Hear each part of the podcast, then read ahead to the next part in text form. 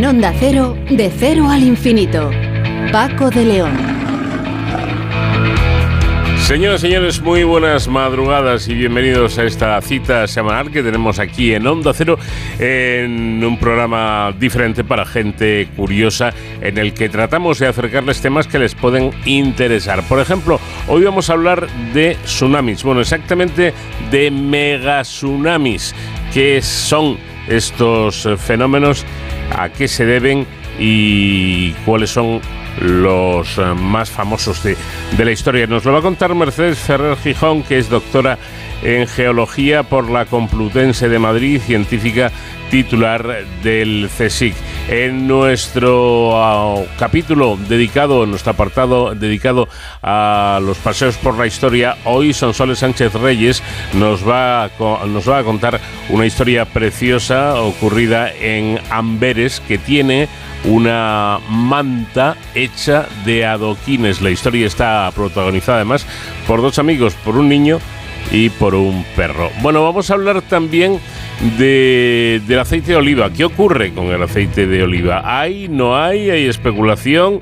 ¿Realmente es que el precio escandaloso al que está llegando el litro ahora se debe a, la sequía y a, que, que no ha habido fruto suficiente? Un tema social interesante que vamos a abordar hoy, que nos va a contar Emilio González, que es profesor de Economía de Comillas y CAE. Y también vamos a hablar de bueno una, un bichito, la llamada hormiga roja, que parece ser viene de lugares lejanos, que ya ha llegado a Europa, viene de China y de Estados Unidos fundamentalmente, y ha llegado a Europa y existe el peligro de que se instale en nuestro país y sobre todo de que pueda mm, eh, expandirse con facilidad. ¿Cómo son estas hormigas? ¿Qué peligros tienen? Nos lo va a contar Roger Vila, que es científico del IBE, del Instituto de Biología Evolutiva. Y más cosas, más cosas que les iremos contando a lo largo del programa. Hoy en nuestro apartado musical, un recuerdo para un hombre que este mes de no haber muerto en 2003 hubiera cumplido 79 años. Él se llamaba Barrens Eugene Carter, pero era conocido como Barry White. We got together, We've definitely got our thing together, don't we, baby? Isn't that nice? I mean, really, when you really sit and think about it, isn't it really, really nice?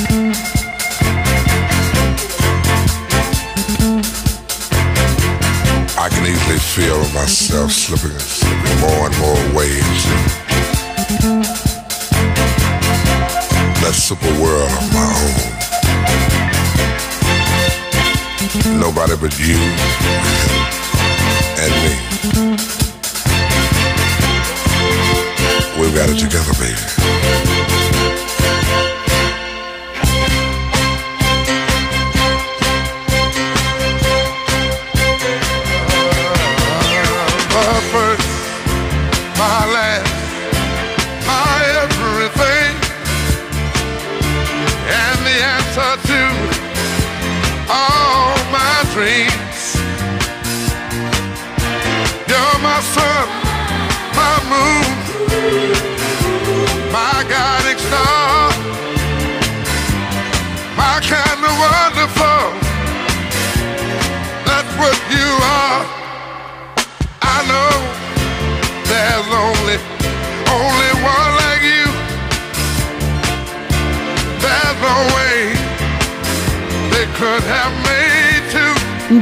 Cero al infinito en Onda Cero.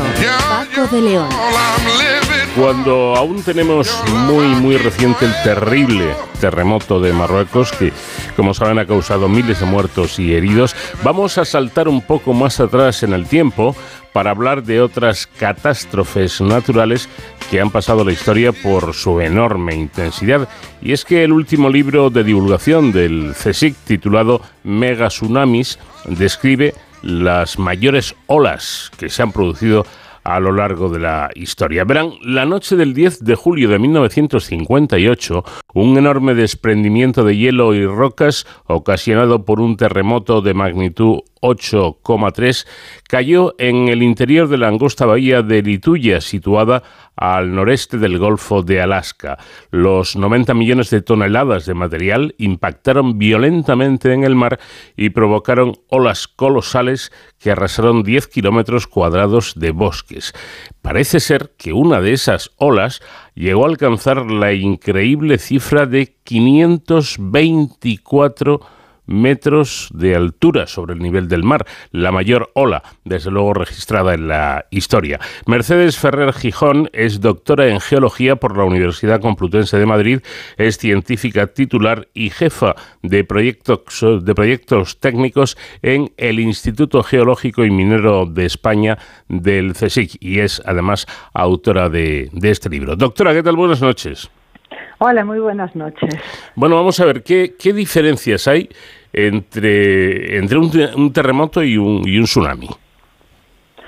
Bueno, mm, eh, son dos, dos fenómenos completamente diferentes, aunque en ocasiones van unidos, suceden de forma eh, unida. Un terremoto es un movimiento a lo largo de unas fallas, en unos límites de placas o otro tipo de fallas, que la liberación de energía produce un movimiento, unas ondas sísmicas que se propagan y llegan a determinadas zonas alrededor del, centro. Es un movimiento que provoca ondas en el terreno. Y un tsunami son olas, olas en el mar provocadas por un terremoto o por otro fenómeno. Es decir, que el terremoto puede eh, dar lugar a un, un tsunami, ¿no? Sí, los terremotos que ocurren en el fondo del mar, solamente los que ocurren en el fondo del mar, es decir, los terremotos submarinos pueden provocar un tsunami porque al moverse eh, las, las fallas, al moverse el terreno, al haber saltos y diferencias de movimientos, provocan un golpe, una agitación en el agua. Eso provoca unas olas de los tsunamis que llamamos maremotos o tsunamis provocados por terremotos submarinos. Eh, la cifra que yo daba hace un momento, que me sigue costando trabajo creer, ¿Es cierta? ¿Puede, ¿Puede provocar un tsunami olas de más de medio kilómetro de altura? Sí, sí, es totalmente cierta y además eh, es un caso documentado y registrado y observado. O sea, no es como en otras ocasiones que históricamente se habla de olas o de tsunamis que alcanzaron unas eh, muy, muy elevadas cotas. En esta, en esta ocasión registrado, como digo, documentado y observado. Mm. Lo que ocurre es que tampoco tenemos que pensar que, son, que los megatsunamis son fenómenos muy extensos, que son eh, tsunamis como los que puede provocar un terremoto, que se extienden, pueden extenderse incluso a lo largo de todas las costas de un océano, como pasó en, en los últimos grandes tsunamis del océano Índico de Indonesia y en el del Japón. Mm. En el caso de los megatsunamis, estamos hablando más bien de olas, olas provocadas por fenómenos que no son terremotos submarinos y que debido a una serie de características, no solamente del fenómeno que las produce, sino una serie de características orográficas de las costas a las que llegan esas olas, se pueden producir alturas de este calibre.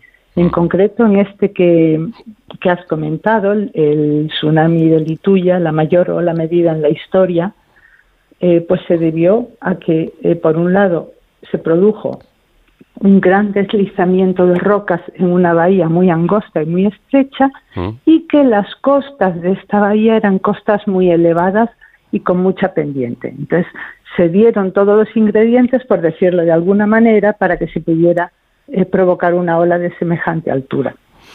Eh, hola, que desde luego a mí por lo menos, eh, doctora, me cuesta muchísimo imaginar. ¿no? Es que, medio kilómetro, más incluso de, altura de, una, de una ola, eso es, eh, debe ser algo extraordinario. Pero, como bien dice usted, hay que tener claro una cosa. Mm, dice usted en el libro que no hay relación entre la altura de las olas alcanzada, que las olas alcanzan en, en la costa, y la magnitud o extensión de un tsunami. ¿Cómo es esto? No, eh, el ejemplo más claro es entre un tsunami provocado por un terremoto, es decir, un tsunami provocado por un movimiento del fondo del mar, que eh, se extiende a partir de ese centro a lo largo de, kilómetros o miles de kilómetros incluso, con una serie de ondas y de olas, que puede ser un terremoto terrorífico de una magnitud enorme y provocar un tsunami muy extenso, pero cuyas olas llegan a las costas con unos pocos metros de altura, dos, tres, cuatro metros, o puede ser un tsunami provocado por un fenómeno mucho más puntual como es la entrada, por ejemplo, en el océano de un gran bloque que se desprende de una montaña, es un fenómeno puntual que da lugar a un tsunami local. En estos casos sí pueden generarse los megatsunamis. Mm. Luego no está en relación la magnitud del terremoto ni siquiera el fenómeno que causa el, tsunami con eh, la extensión del tsunami eh, bueno, pero si no me equivoco, las causas eh, que originan un tsunami pueden ser varias. Una es efectivamente ese, terremoto submarino, eh, pero por ejemplo un deslizamiento también puede ocasionar un tsunami, ¿no? Sí, es un poco lo que lo que he comentado un, par de veces, me parece, a lo largo de, la charla. nosotros estamos acostumbrados a hablar de tsunamis asociados a terremotos, porque es mm. lo frecuente el 80% o incluso más del 80% de todos los tsunamis que se producen en, la Tierra están asociados a un terremoto. Un terremoto provoca un tsunami. Pero sin embargo hay otro tipo de fenómenos naturales que provocan, eh, provocan megatsunamis, es decir, provocan o pueden provocar olas mucho más locales, no tan extensas como los tsunamis sísmicos, pero de mucha mayor magnitud, de mucha mayor altura. Entre ellos están fundamentalmente los deslizamientos y desprendimientos rocosos de grandes volúmenes de rocas y materiales sueltos que caen de repente por cualquier motivo a un océano o a un embalse o a un lago.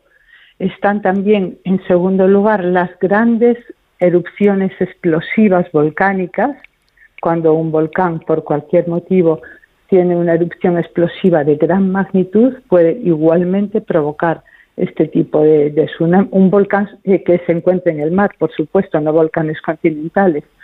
Y en tercer lugar, en tercer lugar, por frecuencia, o por que son los que menos han ocurrido a lo largo, al menos de la historia de la Tierra, según tenemos documentación hasta hoy en día, estarían los causados por impactos de grandes asteroides. Esas son las tres principales causas que pueden originar o que han originado megatsunamis en, en, la, en la Tierra.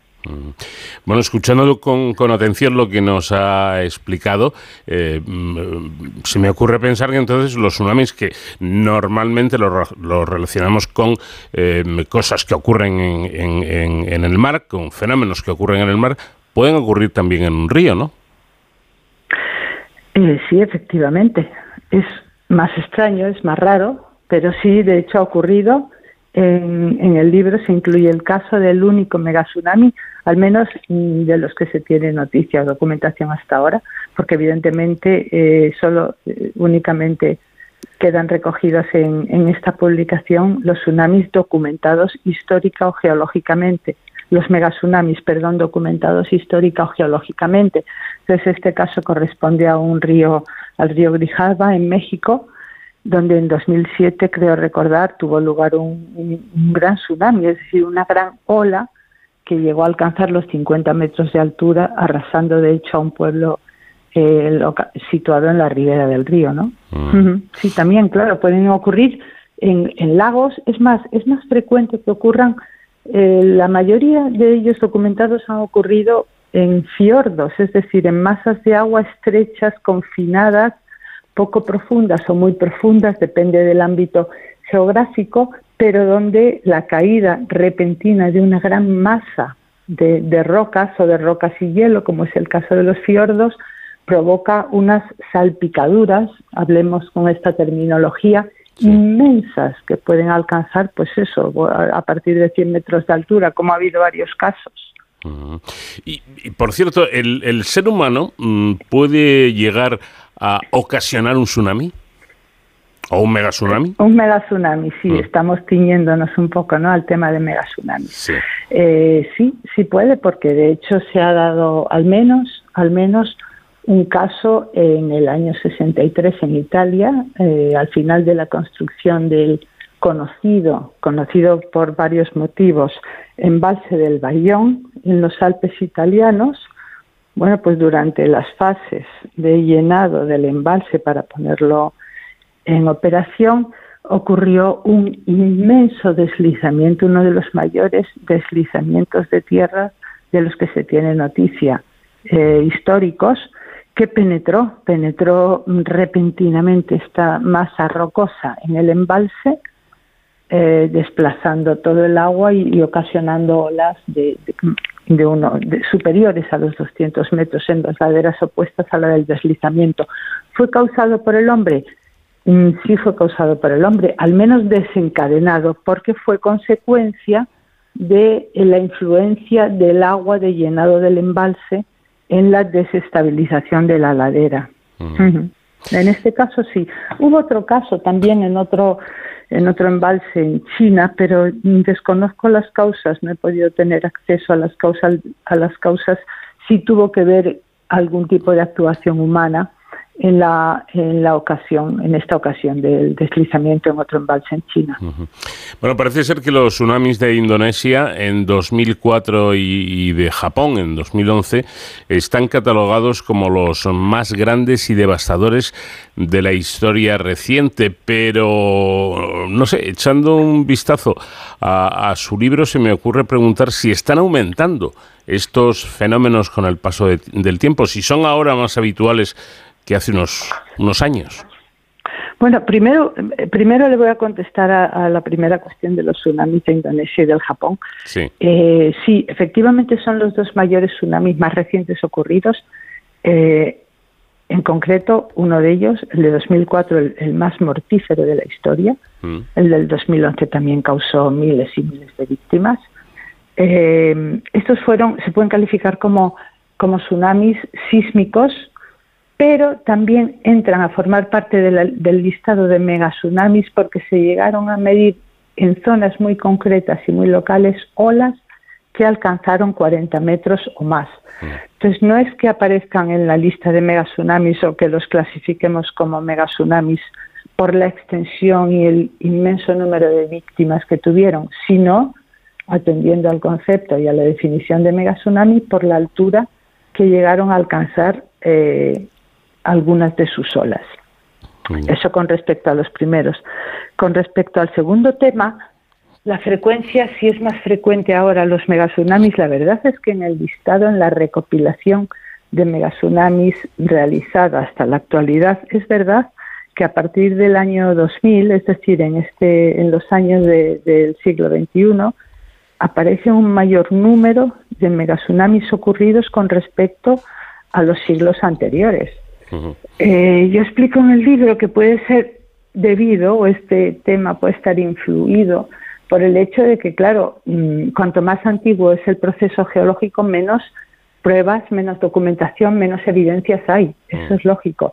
Pero por otro lado, también en el caso, en el caso concreto de los megatsunamis que ocurren en zonas heladas, en fiordos, por ejemplo, los fiordos noruegos o fiordos de Alaska, sí que hay un número, mm, parece más creciente en estos últimos años, lo cual sí podría tener alguna relación, evidentemente, con un cambio en condiciones climáticas que supongan eh, un aceleramiento en los procesos de deshielo, por ejemplo, ¿no? que dan lugar a, que este deshielo influya en la estabilidad de las paredes rocosas de los valles rocosos y se produzcan grandes deslizamientos y desprendimientos. Eso parece bastante lógico, ¿no? Es fácil imaginar que si esos deshielos un poco eh, exagerados o mucho exagerados, pues puede haber esos deslizamientos efectivamente que causen uno de, de, estos eh, fenómenos. Eh, la temperatura, por cierto, influye, quiero decir, ¿las zonas templadas son más propicias o, son las zonas heladas? ¿Cómo, cómo es esto? en el caso de los megatsunamis, siempre estamos hablando de, de megatsunamis. Las zonas heladas pueden estar relacionadas con esto que acabamos de comentar, los mm. fiordos en zonas heladas con los procesos mm, de deshielo. porque un proceso de deshielo no solamente influye en la cantidad de agua que se genera y que puede penetrar en el terreno, sino también en que eh, las masas de hielo están eh, contribuyendo a la estabilidad de las laderas mm, rocosas, están contribuyendo a la estabilidad del terreno, por así decirlo. En el momento en que éstas disminuyen o desaparecen, este terreno pierde parte de su sustentación y pueden provocarse grandes deslizamientos y desprendimientos. Pero a otros efectos no creo que para estos procesos tenga influencia la temperatura, porque fíjese que mientras que para los procesos de deslizamientos del terreno normales el agua, las lluvias es el principal factor desencadenante, a la escala a la que estamos hablando aquí, que son deslizamientos de millones de metros cúbicos, enormes deslizamientos, no es tan importante eh, la influencia de, la temperatura y de las, de las condiciones de agua en la ladera. Bueno, y otra cuestión eh, curiosa, eh, por los estudios que ustedes hayan podido realizar, los expertos, podemos llegar a, o pueden ustedes llegar a, a, afirmar que esto viene de lejos, que en la prehistoria, por ejemplo, había tsunamis y megatsunamis. bueno, evidentemente, tsunamis por supuesto y megatsunamis también ha debido de haber, pues supongo que, que infinitos a lo largo de, de, la historia de la Tierra. En el caso de la, de la el problema es que mm, hacen falta evidencias. Las evidencias pueden ser históricas, que en este caso no serían, o prehistóricas. Eh, perdone, las evidencias pueden ser históricas o geológicas. Las evidencias históricas, cuando estamos hablando de fenómenos prehistóricos, no ha lugar por tanto, nos quedarían las evidencias geológicas, es decir, las señales que la ocurrencia de estos procesos han dejado y que nosotros podemos hoy en día encontrar. Hay algunos casos, no muchos, pero algunos casos sí que se han encontrado en distintas investigaciones y en distintos trabajos realizados, donde se han encontrado señales, eh, evidencias de que han ocurrido megatsunamis. Tsunamis, por supuesto, hay muchos, porque es un campo muy extendido el estudio de los depósitos de tsunamis prehistóricos o antiguos. En el caso de los megatsunamis, eh, ya digo que hay algunos casos, algunos casos que se han encontrado en relación nunca con terremotos, mm, por, varios motivos. Los terremotos no suelen dar lugar a megatsunamis y los eh, depósitos de tsunamis e incluso megatsunamis que pudiera haber dejado un terremoto son depósitos mm, que no se preservan mucho tiempo. Son depósitos arenosos, depósitos de poca entidad. Sin embargo, cuando hablamos de megatsunamis, a partir de una determinada cota, unos fenómenos eh, de gran magnitud, dejan otro tipo de depósitos, depósitos mucho más, eh, mucho más grandes, mucho más eh, rocosos, mucho más evidentes. Y esto es lo que se ha encontrado en algunos lugares de la Tierra que ha llevado a concluir que efectivamente ha habido grandes megatsunamis prehistóricos, principalmente relacionados con inmensos deslizamientos de flancos en volcanes oceánicos, cuyos principales ejemplos se encuentran en nuestras Islas Canarias y en las Islas Hawái, entre algunos otros repartidos por toda la superficie del planeta, y también asociados a impactos de asteroides, donde hasta ahora se han documentado dos grandes eh, megatsunamis asociados con, con caída de, asteroides a la. Tierra. Mm, precisamente por esto que, explica, mm, doctora, em, el caso de las Islas Canarias es especialmente relevante desde el punto de vista científico? Absolutamente, absolutamente relevante porque eh, es uno de los pocos lugares en la Tierra eh, donde se conservan depósitos de megatsunamis del último, más o menos encuadrados en el último millón de años, ocurridos en los últimos cientos de miles de años, debido a grandes deslizamientos de, de partes de las islas. Eh, mm. estas islas oceánicas, como las Canarias, las Hawái, las Cabo Verde, son islas que crecen rapidísimamente eh, si consideramos los tiempos geológicos. Son procesos muy, muy rápidos que, que eh, de repente dan lugar a islas de miles de metros de altura y ese crecimiento tan rápido hace que que los edificios eh, lleguen a, estar en condiciones de inestabilidad. Por tanto, puede romper una gran parte del edificio y caer al mar.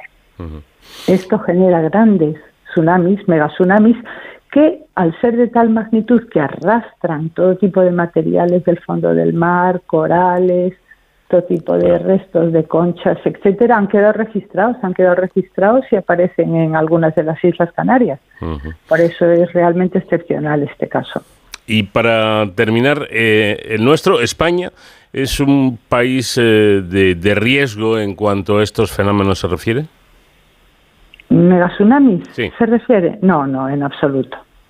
No, ni, ni España yo diría, eh, excepto estos lugares que hemos comentado más propensos, que pueden ser mm, bahías tipo fiordos, muy estrechos y confinados, eh, no hay ningún lugar que pudiéramos hablar de que es propenso a megatsunamis. Son fenómenos muy espaciados en el tiempo, muy dilatados en el tiempo, con periodos de retorno muy elevados y en España, desde luego, no, no tenemos que tener ningún ningún eh, miedo a que puedan ocurrir en, en, tiempos humanos ni en los próximos quizás eh, decenas de miles de años. Bueno, pues es eh, tranquilizadora esta última reflexión, que en nuestro país parece que no tiene riesgo de que ocurran estos fenómenos tan devastadores. Mercedes Ferrer, doctora en geología y autora de este, de este interesante libro, Megatsunamis, el último de la, de la colección del, del CSIC que sabemos de.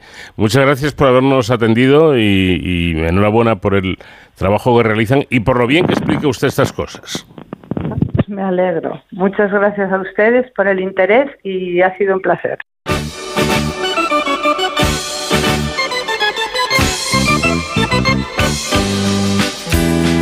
La ciudad de Amberes en el Flandes belga rezuma historias centenarias por cada esquina y en una de ellas nos vamos a detener en esta ocasión. Sonsoles Sánchez Reyes, ¿qué tal? Buenas noches. Muy buenas noches, Paco. Bueno, pero sin duda, entre todas esas historias, ninguna más conmovedora e inolvidable que la protagonizada por un niño y por un perro. Nelo y Patras, pobres y anónimos, trágicamente repudiados por la sociedad decimonónica en la que les correspondió vivir, anclada en el prejuicio y que se resistía al progreso que ya amanecía con el advenimiento de la modernidad. Dos perdedores, pero llenos de tal dignidad innata que finalmente han mutado su infortunio en triunfo, logrando 150 años después tener su sitio por derecho propio en el lugar al que siempre en vano soñaron acceder. Pena que no lo hubieran podido ver entonces con sus propios ojos. Es la justicia poética, siempre tardía e incompleta, con su eterna estela agridulce como discreto premio de consolación. Fue una autora inglesa, Marie-Louise de la Ramée, 1839-1908, conocida por su seudónimo O el nombre de Luisa distorsionado por la pronunciación infantil y convertido después en apelativo cariñoso, quien en enero de 1872 publicó en la revista estadounidense Lippincott su relato Un perro de Flandes, una historia de Navidad. La propia Ouida estaría llamada a compartir mucho del sino de sus dos famosos personajes. Fue una escritora prolífica, plena de talento, y conocedora de un considerable éxito que, atrapada por un sistema injusto, acabó perdiendo sus derechos de autor y murió en condiciones económicamente muy adversas.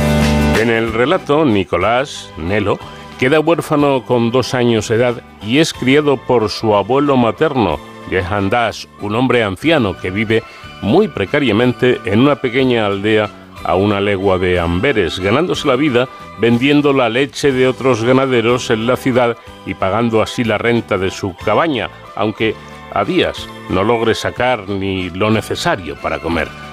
Los honestos valores del abuelo son transmitidos al muchacho que a pesar de las privaciones materiales crece en un ambiente de cariño familiar.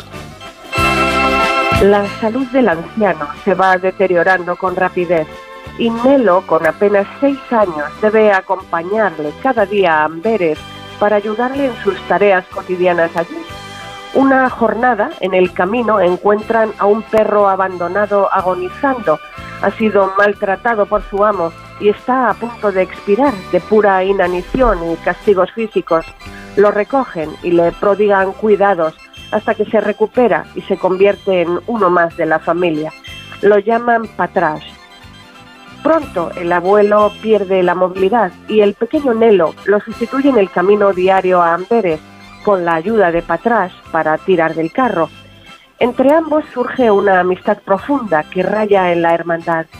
Nelo se revela precozmente como muy dotado artísticamente, dibuja excelentemente y muestra gran sensibilidad hacia las obras de arte, en especial las de Rubens, el pintor por antonomasia de Amberes.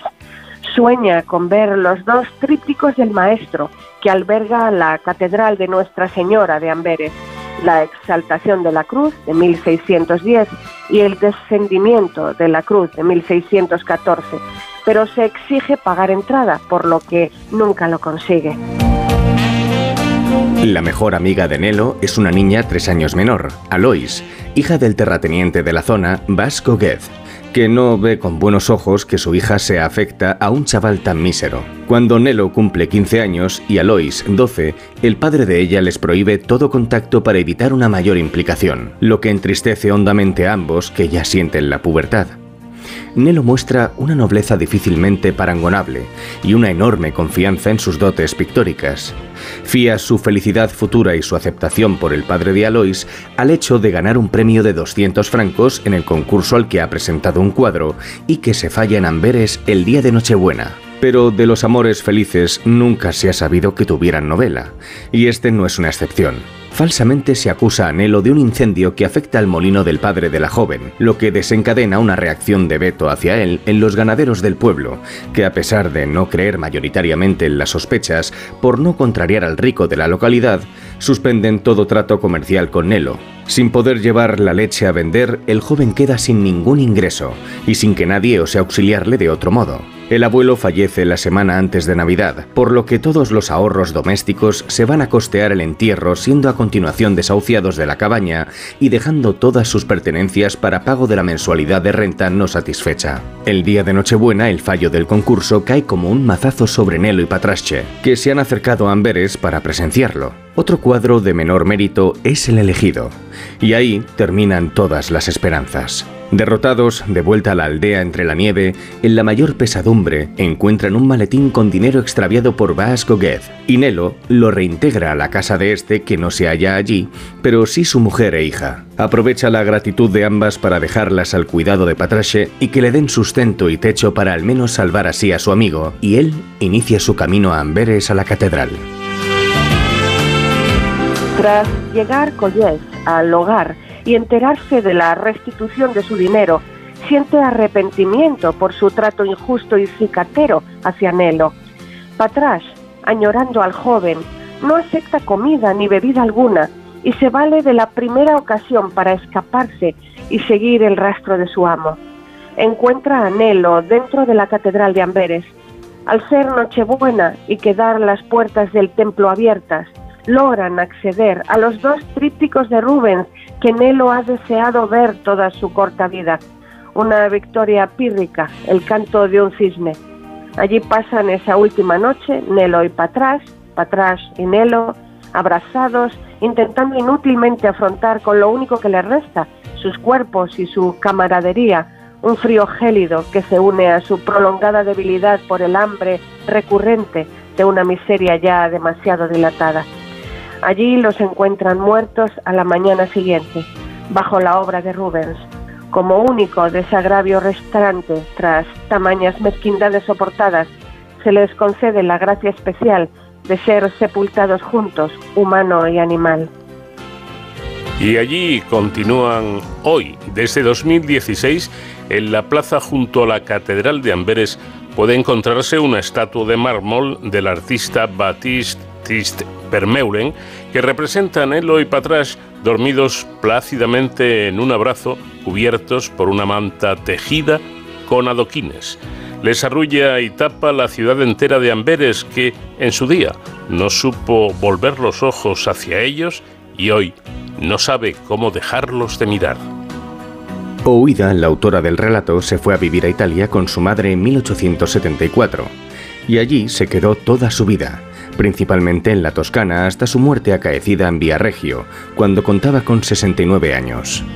Impulsaba tertulias de intelectuales en su salón, a cuya entrada se dice que había colocado un letrero que rezaba el irreverente Dejen fuera las moralejas y las sombrillas. Siempre se mantuvo soltera y le gustaba vivir con un grupo numeroso de perros. Descansa en el cementerio inglés de Bagni di Luca, en una preciosa tumba de mármol blanco restaurada en 2013 que la representa tendida con un perro a sus pies.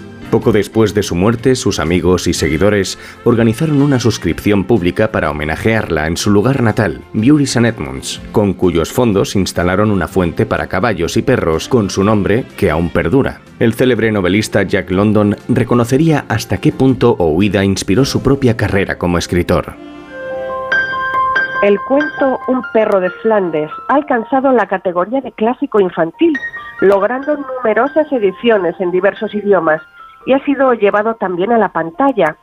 Fue convertido en serie de animación en la década de los 70 del pasado siglo, cosechando un enorme e imperecedero éxito en buena parte del mundo, señaladamente en países como Japón, Corea o Filipinas, con millones de seguidores que viajaban a Amberes atraídos por la historia y se sorprendían al descubrir que allí su popularidad era claramente menor en la década de los 80, en Hoboken, un suburbio a unos 7 kilómetros, una legua, de la Catedral de Amberes, lugar donde se deduce puede estar situada la historia de los dos amigos, se ubicó en la calle Capel número 3 una pequeña estatua de bronce del niño y su perro, obra de Yvonne Bastians.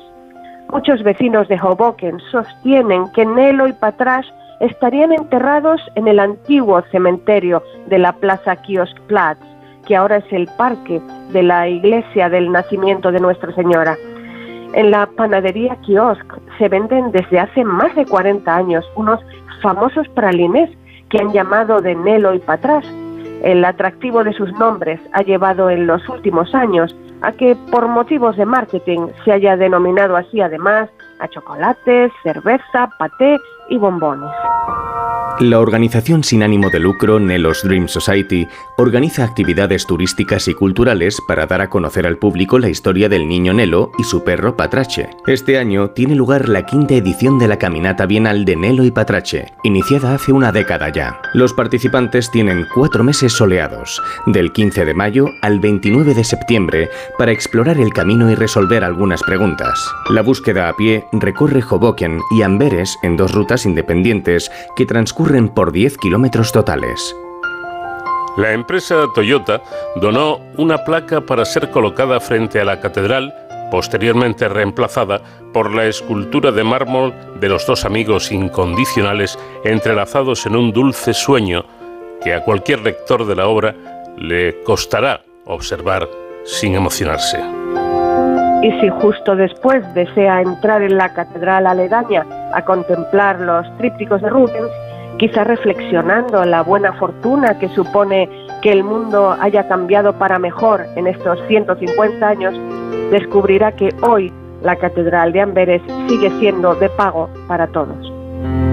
Y ahí queda la historia de estos dos amigos con ese final que a mí me parece muy bonito, que el humano, Nelo, y el animal, Patrash, eh, pues al final fueran enterrados juntos porque yo creo que habían hecho méritos para, para ello. Bueno, la historia de hoy, la próxima semana más. Gracias, Sonsoles, un fuerte abrazo.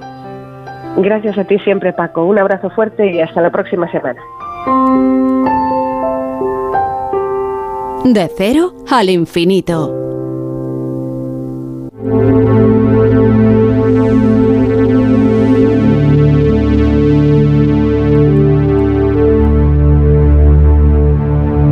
Más de 10 años de trabajo de investigadores del Instituto de Investigación Sanitaria Pera Virgili y de la Universidad Rovira y Virgili en el campo de la retinopatía diabética, esa afección ocular que es muy común sobre todo en las personas con diabetes de tipo 2, ha cristalizado recientemente en la constitución de la spin-off Retina Read Risk, de la que forman parte distintos socios. La empresa derivada comercializará software y un sistema móvil basado en la inteligencia artificial. Bueno, de ello vamos a hablar a continuación y lo vamos a hacer con el doctor Pera Romero, que es investigador responsable del grupo de investigación en oftalmología de este Instituto Pera Virgili y además eh, también eh, del Instituto eh, de Investigación Sanitaria de, esta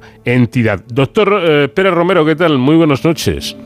buenas noches, ¿qué tal? Bueno, luchar contra la rinopatía diabética es ya de por sí un asunto bueno, interesante y, y yo creo que necesario, ¿no? Porque afecta mucha, a muchas personas.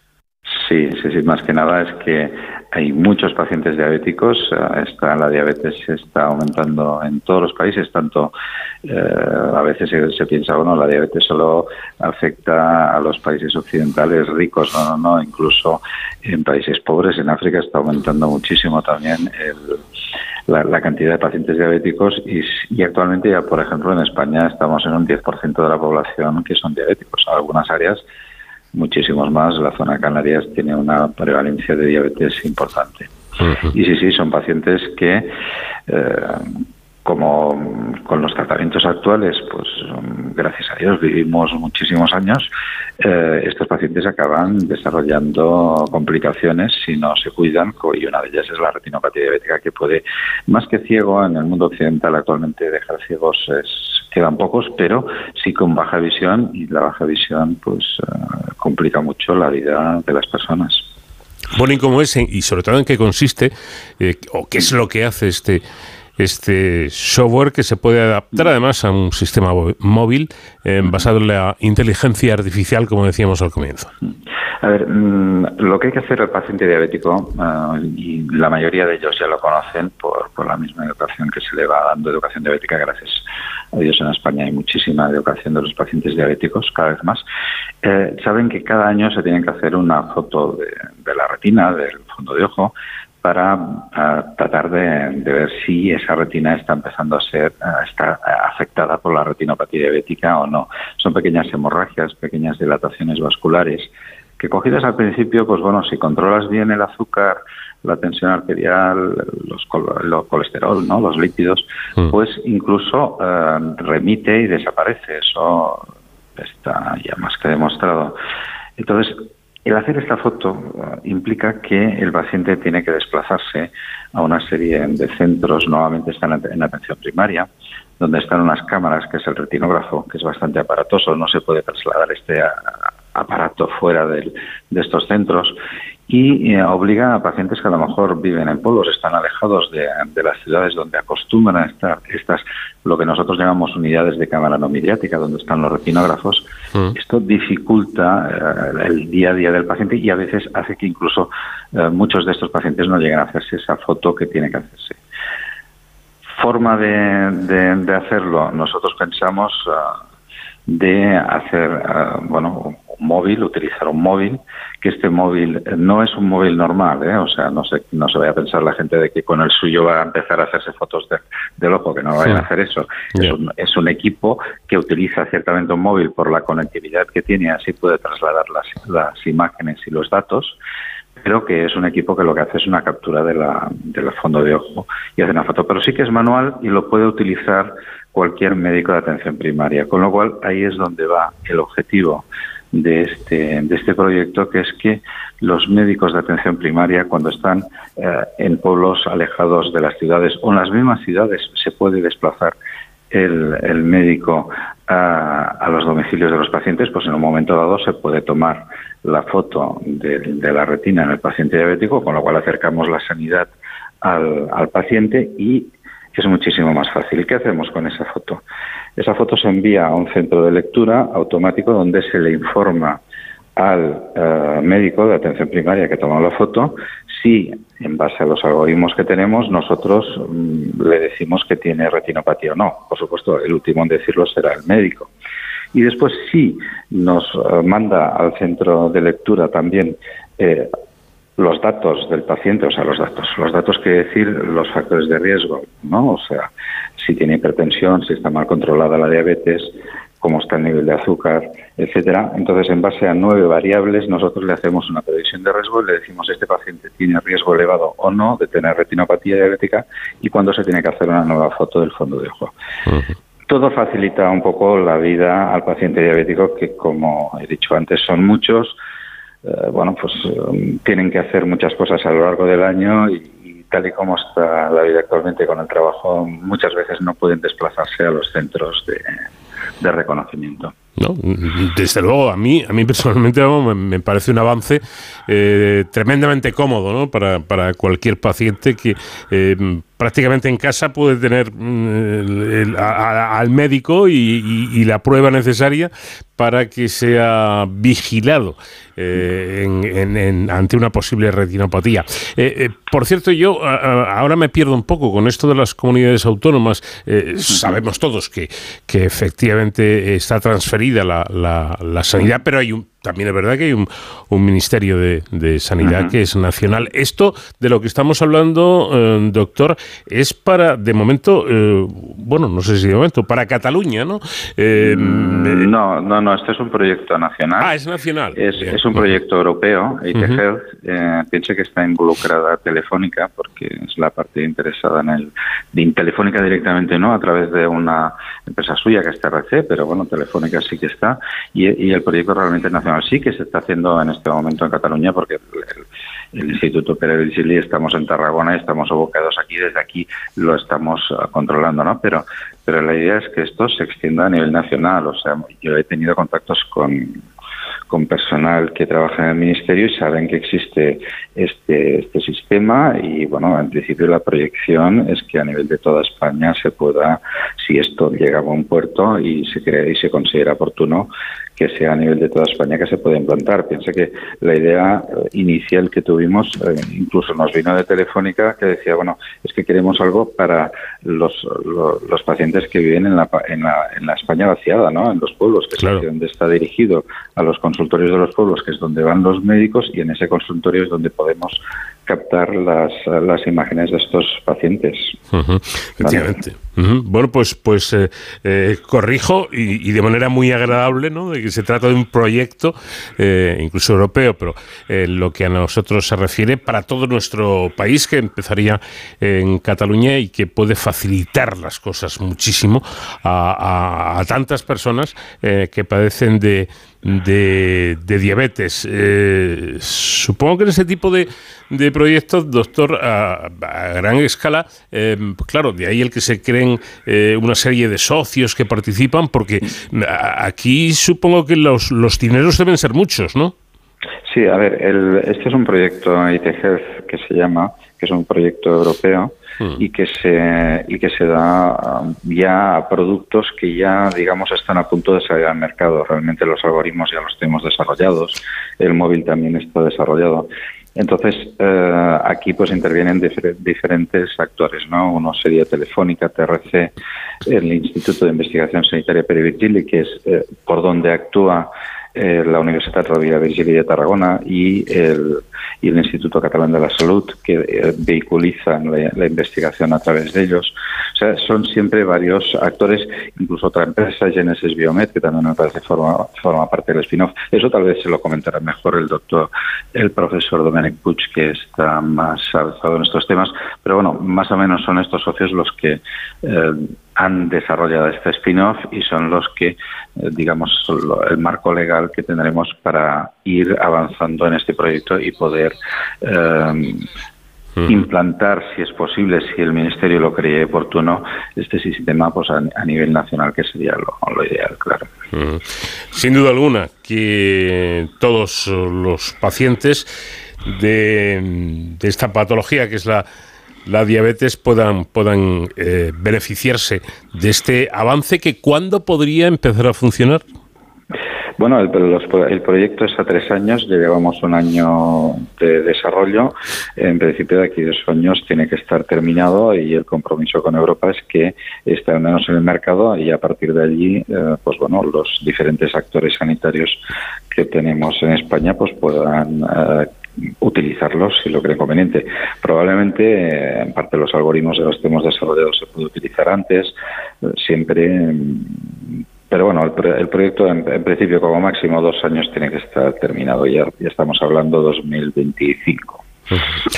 Bueno, pues prácticamente ahí a la vuelta de, de, la esquina. Y una última cuestión, doctor, porque esto de la diabetes eh, me da a mí que es una enfermedad un poquito traicionera, ¿no? Y, en esto de la retinopatía mm, da la sensación de ser, yo no soy médico, pero desde fuera y habiendo leído y consultado un poco, que eh, como que va minando poquito a poco, que no, no da eh, grandes sobresaltos y como no te cuides y vigiles, llega el problema serio, ¿no?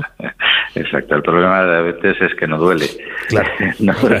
Y entonces, como no duele, eh, pues un dulce siempre apetece, ¿no? Y es, estamos hablando de comer, estamos hablando de hacer dieta, eh, si hicieran dieta los diabéticos, la mayoría ya saben que se pueden controlar mucho mejor y la dieta cuesta, cuesta mucho de hacer. Y el problema en la vista es que si no haces una foto de la retina, no detectas las lesiones iniciales y para cuando el paciente se da cuenta que no ve, ya, hemos llegado tarde porque la, enfermedad de la retina, la retinopatía, ya está en una fase que ya no se trata ya solamente con la dieta y con el control de la glicemia, sino que hay que actuar con otros medicamentos. ¿Vale? Pero sí, es cierto, la diabetes es muy traicionera. Bueno, pues afortunadamente mm, personas, investigadores, eh, médicos eh, como, como el doctor Pérez Romero están ahí para, para trabajar y, poder ir eh, avanzando en el tratamiento de estas patologías. Doctor, muchísimas gracias por habernos atendido. Enhorabuena por el trabajo y estaremos muy atentos a que pase ese plazo y sepamos y tengamos noticias de si este software mm, está ya a disposición de los, de los pacientes. Muchísimas gracias a ustedes. One ticket, please. Lord have mercy, everybody's here. Hey, what's going on, man? Yeah. Terminamos ya aquí nuestra primera hora de programa. Ahora tiempo para la actualidad nacional e internacional. Y después continuamos en De Cero al Infinito.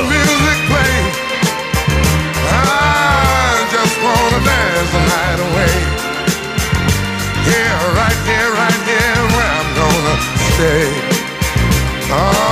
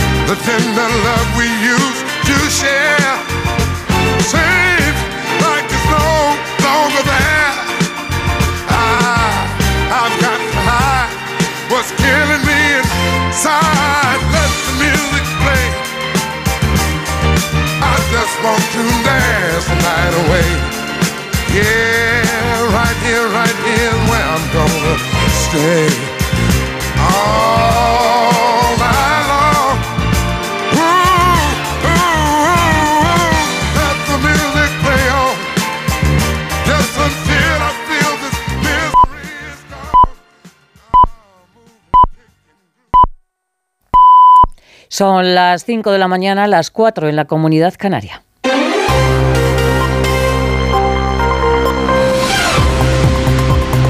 Noticias en Onda Cero.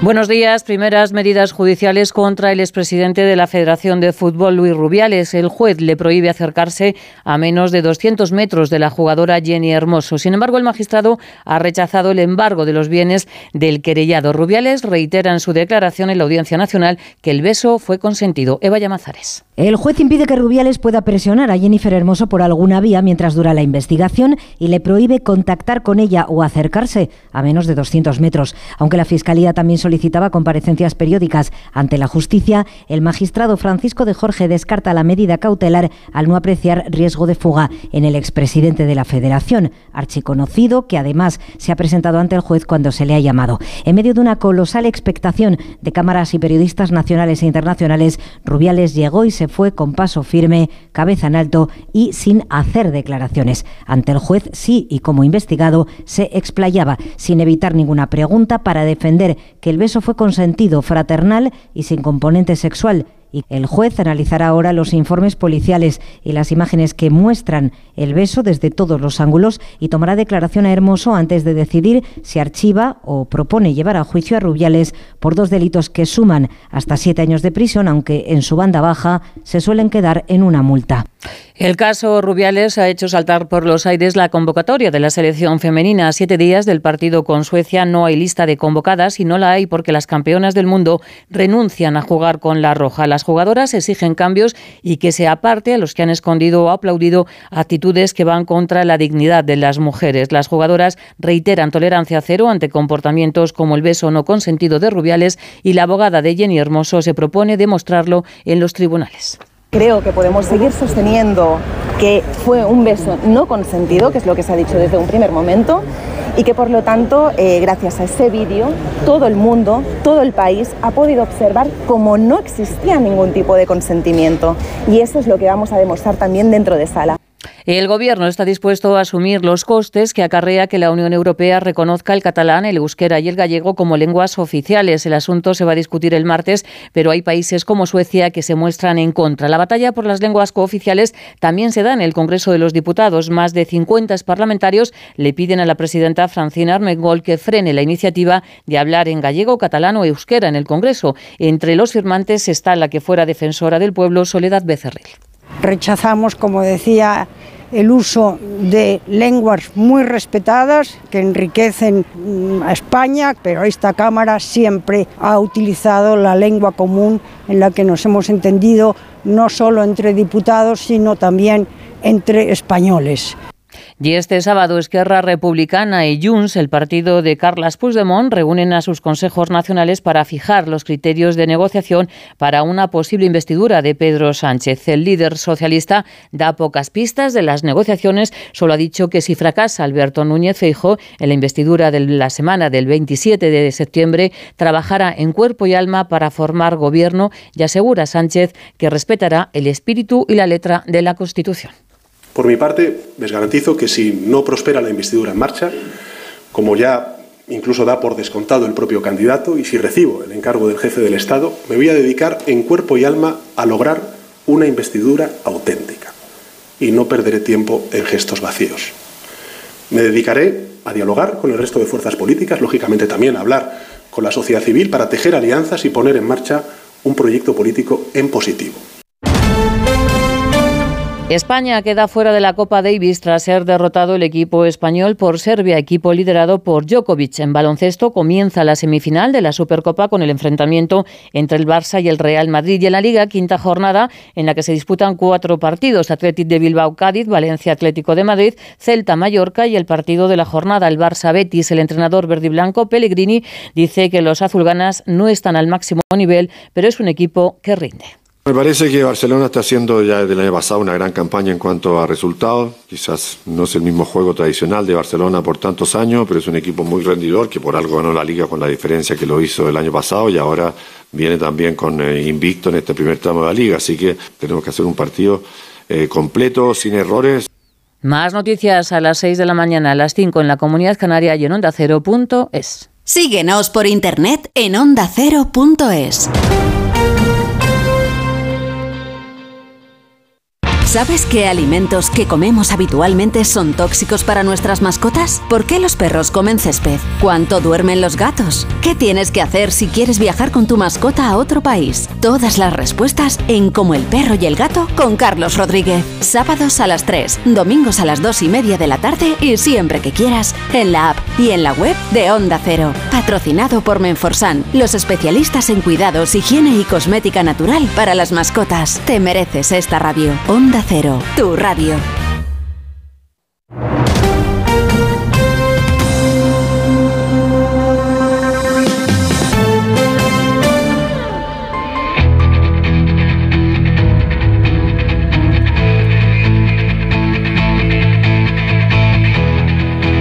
En Onda Cero, de cero al infinito. Paco de León. Comenzamos aquí nuestra segunda hora de programa, de cero al infinito, este espacio diferente para gente curiosa en el que eh, vamos a empezar hablando en esta segunda hora de un bichito pequeño pero que tiene su peligro, la hormiga roja de fuego, una de las especies exóticas más invasoras que parece ser que ya se ha establecido en nuestro continente, en Europa y está cerca de España, está en Italia concretamente, así un equipo liderado por el Instituto de Biología Evolutiva, el, IBE, ha identificado 88 nidos de este tipo de hormigas repartidos por unas 5 hectáreas cerca de la ciudad de Siracusa, en Sicilia. Roger Vida, que es científico del IBE, nos va a hablar de ese estudio, nos va a hablar de estas hormigas y del peligro que representan. También vamos a hablar de las enfermedades de transmisión sexual. Vamos a recordar una entrevista que ya tuvimos hace algún tiempo aquí en el programa y que nos alertaba del aumento que parece ser que está habiendo en los contagios de ese tipo de enfermedades. Ojo, ojo, que no es un tema menor, no es un tema baladí, por mucho que avance la medicina, y si podemos evitar ese tipo de contagios, pues bastante mejor. Y luego vamos a hablar de un tema social que preocupa en estos días y es el precio al que se ha puesto el aceite de oliva.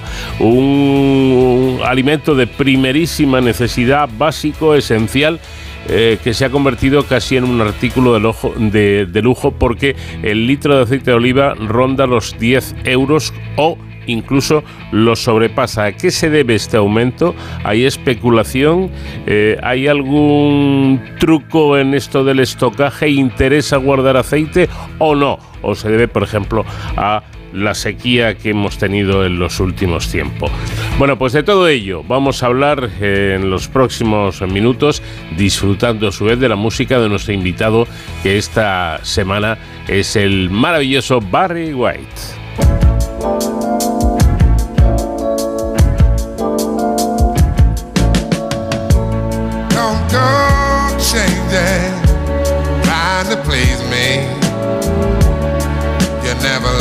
Down before. I don't imagine you're too familiar, and I don't see you anymore. I would not leave you in times of trouble. We never could have come this far, no love. I took the good times, I'll take the bad times. I'll take you just the way you are.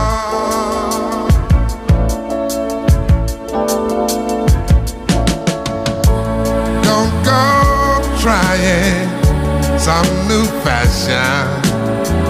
Don't change the color of your hair. Hey there, always have my unspoken passion.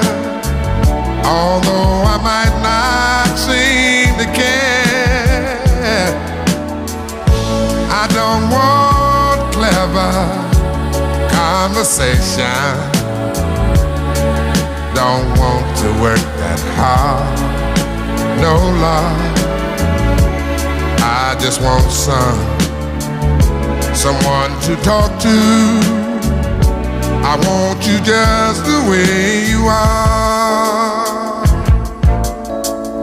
Vamos de cero al infinito. La hormiga roja de fuego, una de las especies exóticas más invasoras, se establece en Europa según los expertos y podría llegar a España. Un equipo liderado por el Instituto de Biología Evolutiva, IBE, un centro mixto del Consejo Superior de Investigaciones Científicas y la Universidad Pompeu Fabra, Fabra ha identificado 88 nidos de la hormiga roja de fuego repartidos por unas 5 hectáreas cerca de la ciudad de Siracusa, en Sicilia, Italia. Se trata de colonias invasoras que podrían proceder, según los análisis genéticos del estudio, de China o Estados Unidos, donde también es una especie invasora. Este trabajo eh, que ha sido liderado por Roger Vila, científico del IBE, con Mattia Manchetti, investigador predoctoral en el mismo instituto, bueno, pues ha contado con la participación del Centro de Investigación Ecológica y Aplicaciones Forestales, la Universidad de Parma y la Universidad de Catania, en Italia. Roger Vila, ¿qué tal? Muy buenas noches. Buenas noches. Bueno, estamos ante la situación de advertencia y de cierto peligro de esta especie invasora, pero seguramente yo reconozco que no tenía ni idea de la existencia de este bichito. ¿Cómo es? ¿Cómo es esta hormiga? Bueno, es una hormiga muy molesta, este es el problema.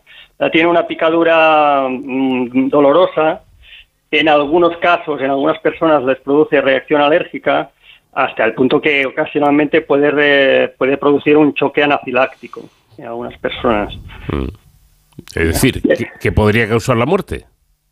Eh, a ver, en, casos ocasionales sí. Lo normal es que si a alguien le pica y se empieza a marear, nota que tiene una hinchazón anormal, pues mm, va a un centro de médico y, rápidamente esto se, trata. Mm. Normalmente no hay, no, no debería haber más problema que esto. Es parecido a lo que pasa con las, con las avispas, por ejemplo. Mucha gente también eh, tiene, tiene alergia a las picaduras de avispas. Bueno, pues una especie, por lo tanto, molesta, eh, que además puede causar eh, daños que pueden llegar a ser serios. Hombre, evidentemente, si se trata a tiempo, pues parece que no que no pasaría nada. Decimos que, que están llegando a Europa procedentes de, de, China y de Estados Unidos, donde también son especies invasoras. Entonces, ¿de dónde son originarias estas hormigas?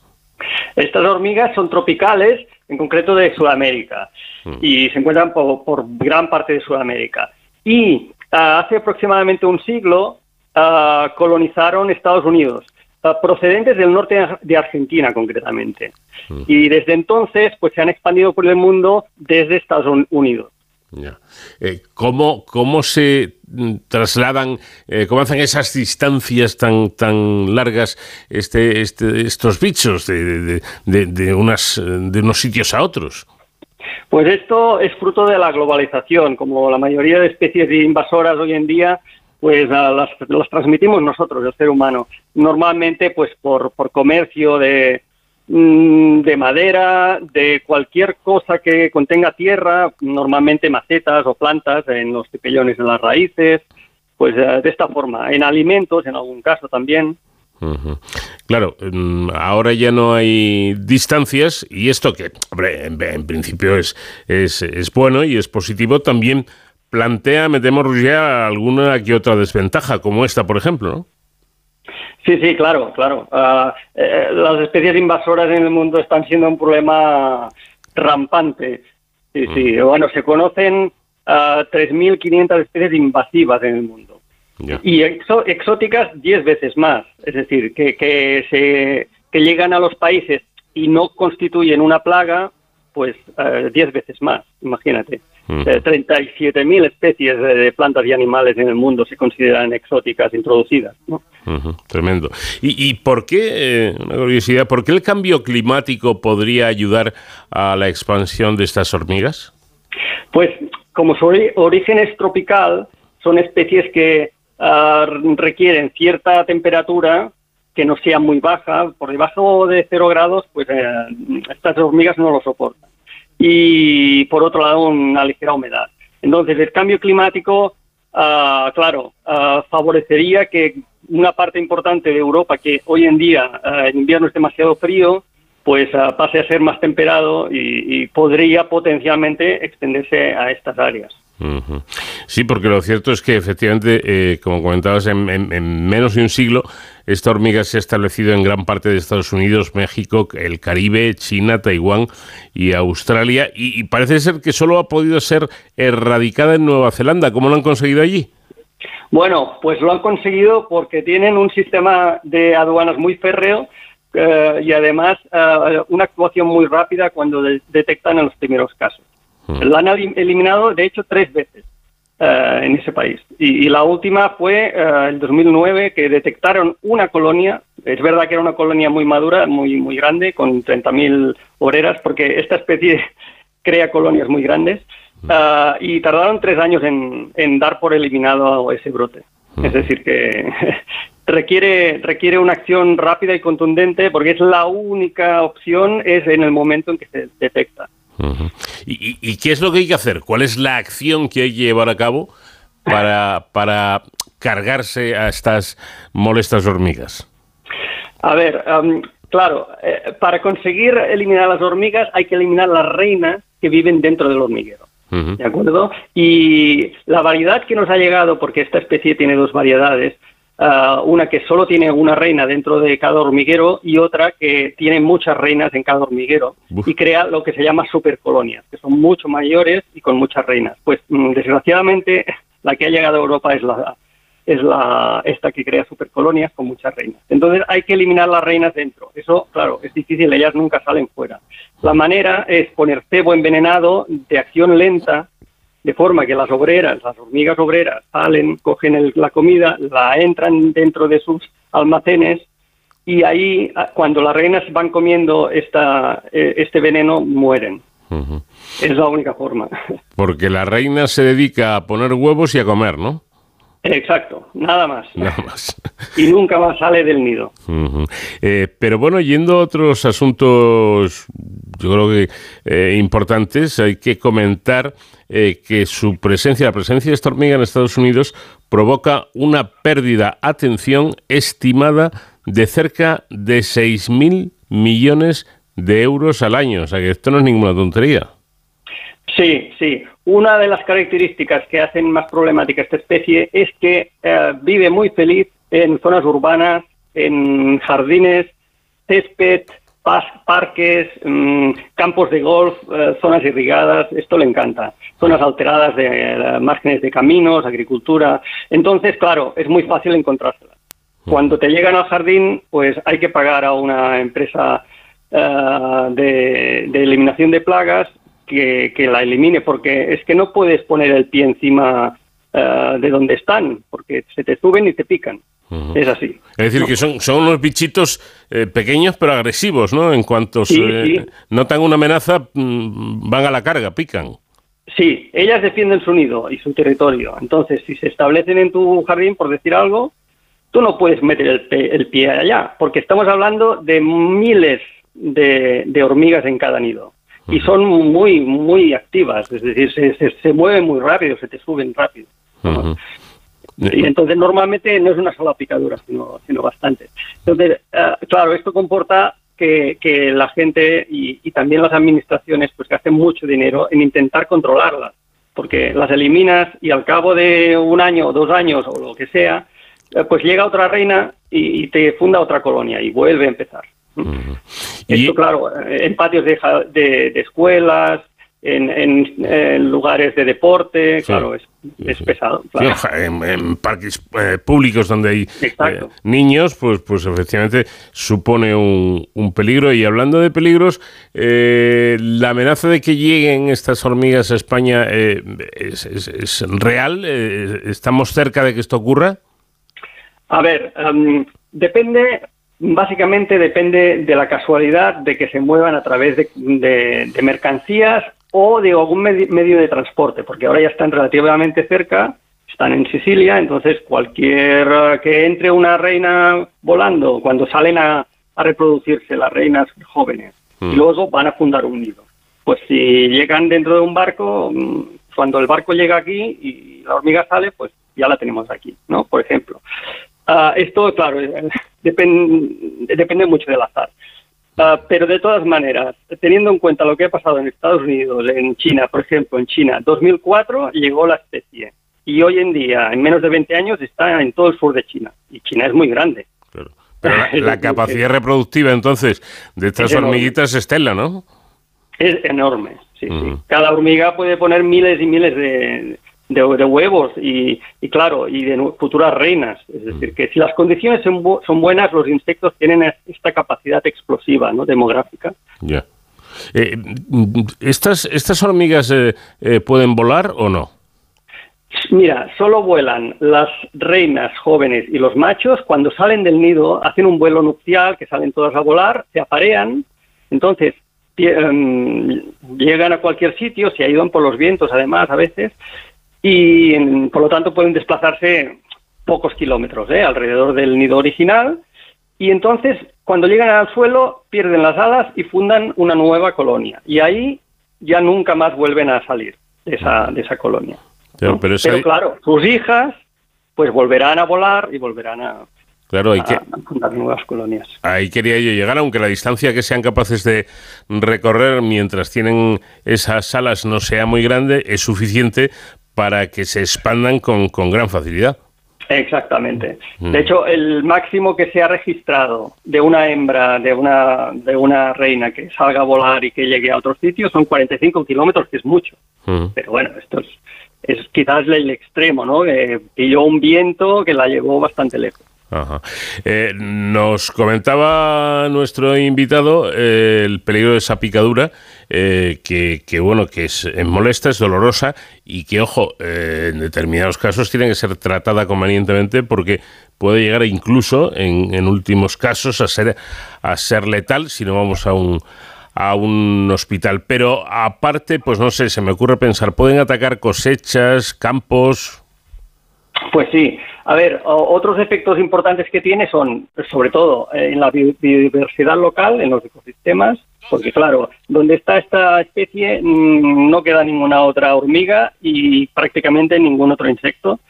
Ah, y, los pues mm, anfibios, y pequeños mamíferos que pues también están afectados. ¿no? Los, los, mamíferos más grandes, los pájaros que vuelan, pues escapan, pero los que no pueden escapar fácilmente, ahí, ahí no pueden vivir, ¿no? donde está la hormiga. Ah, por otro lado, los efectos en las cosechas y en la agricultura, ahí ah, hay mucha variedad.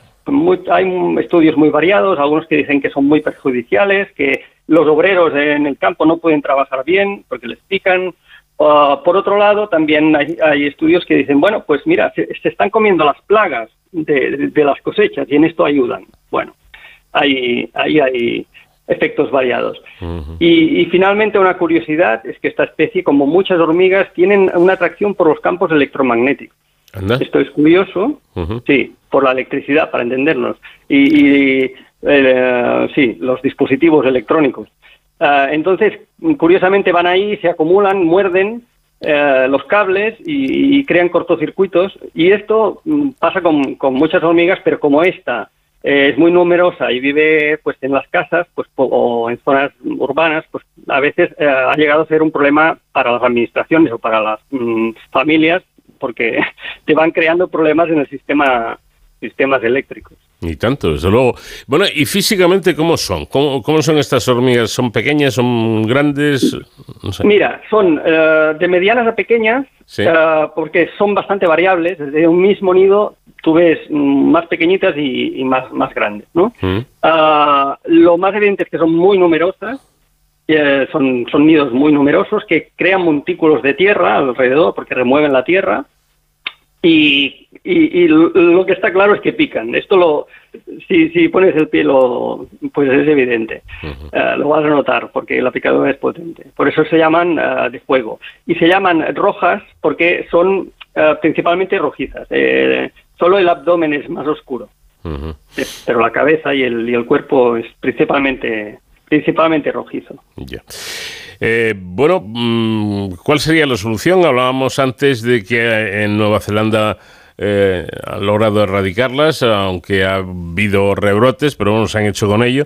Esto de tener un, sistema férreo en, las, entradas eh, del país es la solución o, qué se puede hacer? Esto, bueno, hay, hay, hay que hacer varias cosas. Por un lado, Está claro que hay que actuar mm, rápidamente en Sicilia. De hecho, nosotros estamos colaborando con las autoridades regionales para ya escribiendo un plan de erradicación para pedir fondos al gobierno italiano. y intentar erradicar los nidos que hemos encontrado y prospectar alrededor, porque mm, probablemente habrá más zonas. Hmm. Ah, otra cosa a hacer, claro, todo el resto de, países alrededor, eh, pues estar atentos en las aduanas. Esto ya hay sistemas hoy en día, pues hay que estar, estar muy atento. Y finalmente, otra cosa importante en este caso es que como son especies que, conviven con el ser humano y se hacen notar por la picadura, pues ah, que las personas que sufran picaduras ah, pues mm, avisen a las autoridades locales. Envíen una foto y por si acaso es la especie o es otra especie, porque también hay otras especies que pueden picar, pero no son tan habituales en, en zonas de donde hay, hay personas, zonas urbanas. Bueno, por cierto, aparte de la, del asunto este de la hormiga mm, de la que estamos hablando, eh, que tiene eh, un nombre mm, científico que da un poco un poco de miedo, ¿no? Porque creo que es eh, Invictus o algo así. O, Sí, Solenopsis invicta. Invicta. Y que quiere decir invencible. Por eso, por y, y, claro, sí, es que es así. bueno, pero aparte de esto, me gustaría, aprovechando que tenemos con nosotros, Roger, conocer eh, cuál es un poco la labor y el trabajo que realizan en, este Instituto de, de Biología Evolutiva, en el IBE. Sí, eh, en mi grupo de investigación trabajamos con insectos y básicamente, principalmente con mariposas y también con hormigas. Mm. Estudiamos mucho la genética de, de estas especies. Y, por ejemplo, de hormigas, eh, estamos trabajando en estudiar la genética de todas las especies a nivel europeo. Por esto llegamos también a descubrir estas especies. ¿no? Bueno, pues interesante esta charla y conocer un poco más acerca de, esta especie eh, exótica e invasora y del trabajo que realizan en este centro, en el Instituto de Biología Evolutiva, este centro mixto del CSIC y de la Universidad eh, Pompeu Fabra. Eh, ha sido un placer tenerle con nosotros y le agradecemos el que nos haya dedicado estos minutos. Un placer, muchas gracias. De cero al infinito. Aunque ahora vivimos viajando por verdaderas autopistas de la información y a pesar de que hemos superado situaciones verdaderamente dramáticas como fueron aquellos terribles años del SIDA, del SIDA cuando era mortal de necesidad y, además eh, cuando parece que todo el mundo sabe lo que tiene que saber sobre la protección imprescindible en las relaciones sexuales esporádicas, bueno, pues resulta que se está detectando un aumento, al menos en España, de las llamadas ETS, de las enfermedades de transmisión sexual. Bien, pues de ello vamos a hablar con la doctora Jessica García, que es ginecóloga de las clínicas de reproducción asistida Ginecid. ¿Qué tal, doctora? Buenas noches. Hola, ¿qué tal? Buenas noches, ¿cómo estás? Bueno, ¿y a qué, a qué se debe eh, este aumento de las, de las ETS? Bueno, esto se debe a que en los últimos años hay, ha habido un cambio en las conductas sexuales, en los hábitos sexuales. Eh, hay un inicio de las relaciones sexuales más tempranas. También se ha relajado mucho el uso del condón en los últimos años. También hay, eh, hay una tendencia a tener más parejas sexuales y ya es mucho más sencillo ahora con el tema de los viajes, con todas las apps que hay como para conocer personas. Entonces se piensa que esto es la causa. ¿Y, ¿Y, este aumento del que estamos hablando, ustedes los profesionales lo consideran preocupante? Sí, porque en los últimos años, bueno, ha aumentado muchísimo. Estamos hablando de que las enfermedades como clamidia, gonorrea, han aumentado hasta más del 60% el número de casos diagnosticados. Y bueno, con las consecuencias que, tienen estas enfermedades. Claro. Efectivamente, según datos de la Red Nacional de Vigilancia Epidemiológica, la RENAVE, entre eh, los años 2012 y 2019, el 64% de las ETS diagnosticadas en España fueron casos de, de clamidia. Eh, explíquenos, doctora, en qué consiste esta enfermedad. Bueno, la clamidia es una infección de transmisión sexual eh, que produce, eh, muchas veces es asintomática, es el problema con este tipo de enfermedades. Entonces produce pocos síntomas, pero en tema como de fertilidad y todo eso, pues produce una inflamación muy importante en, en mujeres y en hombres, y esto, bueno, pues trae consecuencias bastante graves.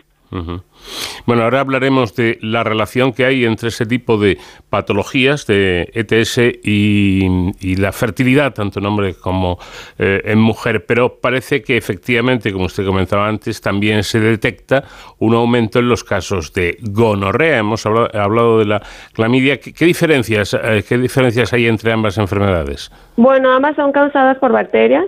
y son de hecho bastante similares en el sentido de que la el efecto que producen es el mismo. Ambas son tratadas con, antibiótico. La clamidia es mucho más frecuente que la gonorrea. Es mucho más contagiosa, eso sí, pero muchas veces van juntas en el diagnóstico.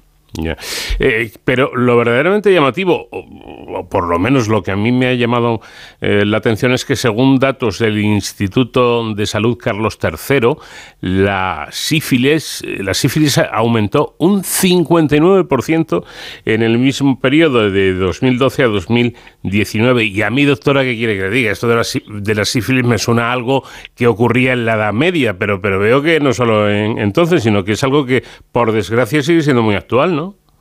Sí, desafortunadamente sí, están aumentando también los casos de sífilis y bueno, es eh, cada día más frecuente en la consulta.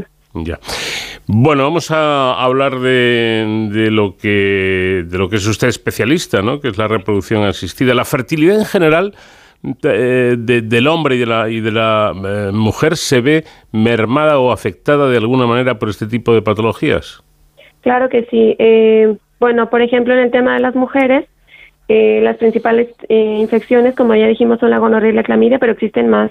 Pero estas son las que se dan con mayor frecuencia y lo que producen, bueno, en algunos casos, sobre todo cuando hay infecciones repetidas o hay una infección ascendente desde el, desde el cuello del útero hacia los órganos superiores, por ejemplo, las trompas de falopio o los ovarios, producen pues un proceso inflamatorio muy importante que produce obstrucciones de las trompas de falopio, produce adherencias en los ovarios, eh, produce una, una infección de, del tejido que está dentro del útero, el endometrio, y eso afecta muchísimo la fertilidad. Estamos hablando de un 30% de pacientes de mm. las que son infértiles que tienen una causa eh, del factor tubárico, se llama, que serían las trompas obstruidas.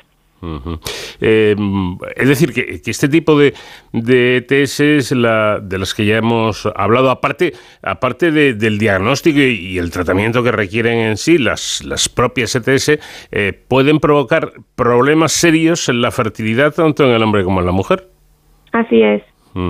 y, esto mm, se detecta más este tipo de patologías eh, por sexos en hombres o, en mujeres o no tiene nada que ver? Se detectan, las infecciones de transmisión sexual se detectan más en los hombres, hmm.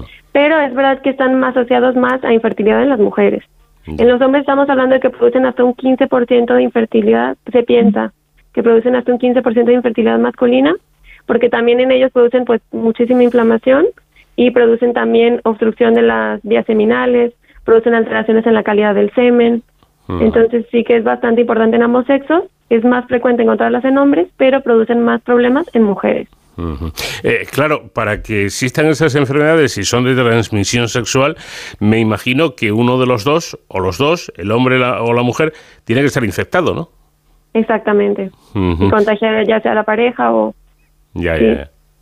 Eh, eh, me comentaba usted antes que el inicio de las relaciones sexuales va siendo cada vez más más temprano. Eh, más temprano, yo me imagino en, chavales muy jóvenes, eh, a pesar de que he hablado de que hay muchísima información, pero quizá hay, hay, hay menos juicio, entre comillas, ¿no? Y se pueda cometer alguna temeridad también, entre comillas, al respecto. Exactamente. Sí, cada vez se ve más temprano. Estamos hablando de que el inicio está alrededor de los 12, 14 años, el inicio de relaciones sexuales en España y cada año parece que es más temprano. Yo que ya soy muy mayor, claro. 12 o 14 años, a esa edad se, se inician en el sexo nuestros jóvenes. Sí. En fin, es eh, por lo menos desde mi punto de vista, insisto, quizá algo anticuado ya, eh, verdaderamente sorprendente, parece una, una edad muy temprana. Bueno, sea como fuere, eh, y a pesar de que aparentemente de todos disponemos, y los jóvenes más, de mucha información, digo más porque manejan más las nuevas tecnologías, eh, a su juicio como, como ginecóloga, como médico, ¿se hacen necesarias más campañas de prevención? Claro que sí. Sí, es, es importantísimo promover el uso del condón. También las vacunas. Hay algunas vacunas que nos pueden prote- proteger de algunas infecciones de transmisión sexual, como son las vacunas del virus del papiloma humano o la vacuna contra la hepatitis B. Y bueno, también promover el, el acercarse al médico, el hacer controles y revisiones anuales. Y bueno, también sobre todo si sabemos que tenemos conductas sexuales de riesgo, pues también buscar hacer, eh, hacer revisiones periódicas.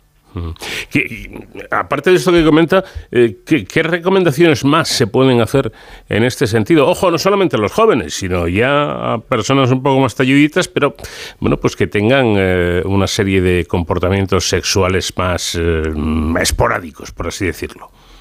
Sí, bueno, se recomienda en principio utilizar el condón en cada una de las relaciones sexuales, porque esto es la, la única forma de evitar el contacto de, de los fluidos con las mucosas, que es lo que produce las infecciones.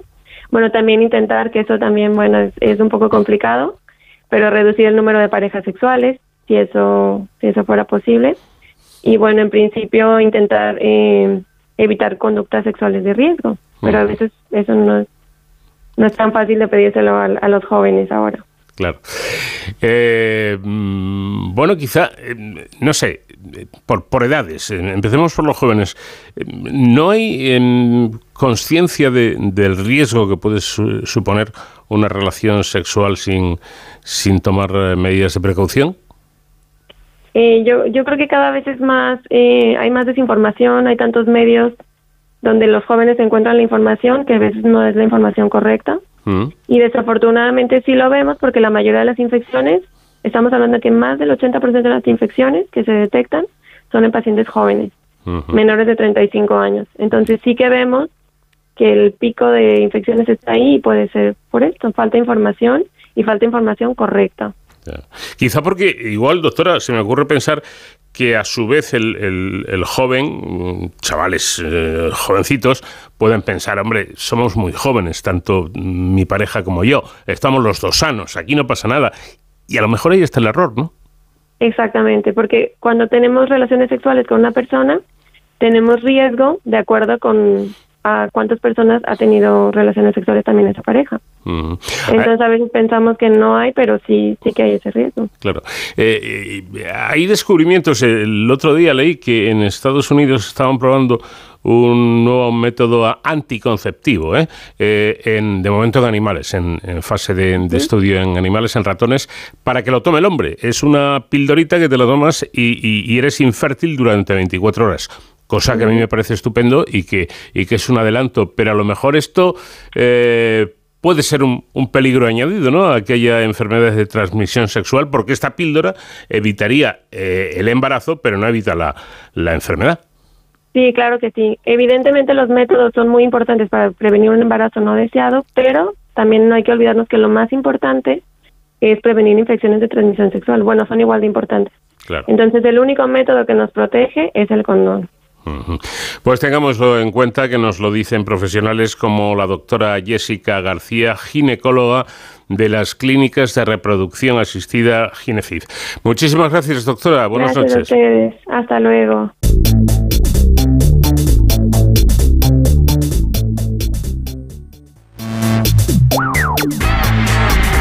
Entre todas las noticias que se han convertido, digamos, en portada en las últimas semanas, eh, incluso en los últimos meses, aparte de esto de la vuelta al cole, aparte de lo mal que sienta, sobre todo para determinado tipo de personas, eh, esto de, volver al trabajo, bueno, pues hay otra noticia que lo está siendo de manera preocupante. Si ya de por sí la cesta de la compra, todos nos hemos dado cuenta de que se ha encarecido una barbaridad, hay un producto, además un producto básico, un producto esencial que se ha convertido prácticamente en un artículo de lujo, el aceite de oliva, eh, que está subiendo y además eh, lo está haciendo con tal rapidez que puede tener que ver pues con distintos motivos.